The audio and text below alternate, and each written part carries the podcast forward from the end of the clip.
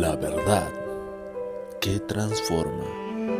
Palabras que cambiarán tu vida. Dios les bendiga. La Biblia nos dice en la carta a los Gálatas capítulo 6, versículo 6, el que es enseñado en la palabra, haga partícipe de toda cosa buena al que lo instruye. No os engañéis, Dios no puede ser burlado, pues todo lo que el hombre sembrare, esto también segará. Porque el que siembra para su carne, de la carne segará corrupción, mas el que siembra para el espíritu, del espíritu segará vida eterna. No nos cansemos pues de hacer el bien, porque a su tiempo segaremos si no desmayamos. Así que, según tengamos oportunidad, hagamos bien a todos y mayormente a los de la familia de la fe.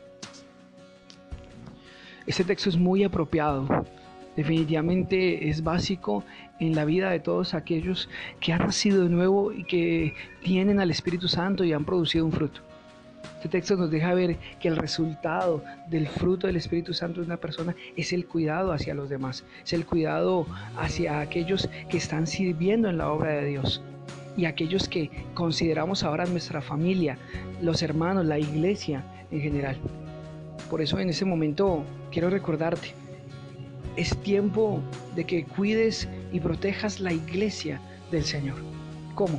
Sustentando y cuidando a aquellos que tal vez en este momento de dificultad tienen necesidad, están pasando por momentos difíciles, tal vez, y cuidemos unos de los otros, también a los que están presidiendo y los que enseñan, cuidemos de ellos, preguntemos y averiguemos si están bien de salud económicamente, si tienen el sustento necesario, porque esto es bueno delante de Dios, porque cuando el mundo vea que nos estamos cuidando, que hay hermandad, que, que realmente somos uno en Cristo Jesús, verá más fácilmente a Cristo en nosotros y lo aceptará.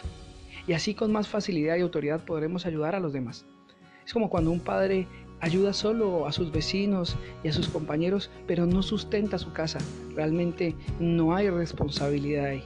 No hay un buen manejo de, de las cosas, no hay un entendimiento claro.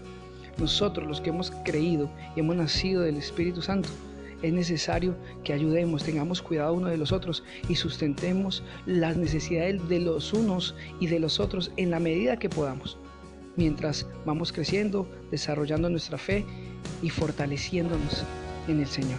Así que cuidémonos y ayudémonos mutuamente en estos momentos difíciles para con autoridad plena ayudar a los demás y llevar el Evangelio con más facilidad al mundo. Dios les bendiga.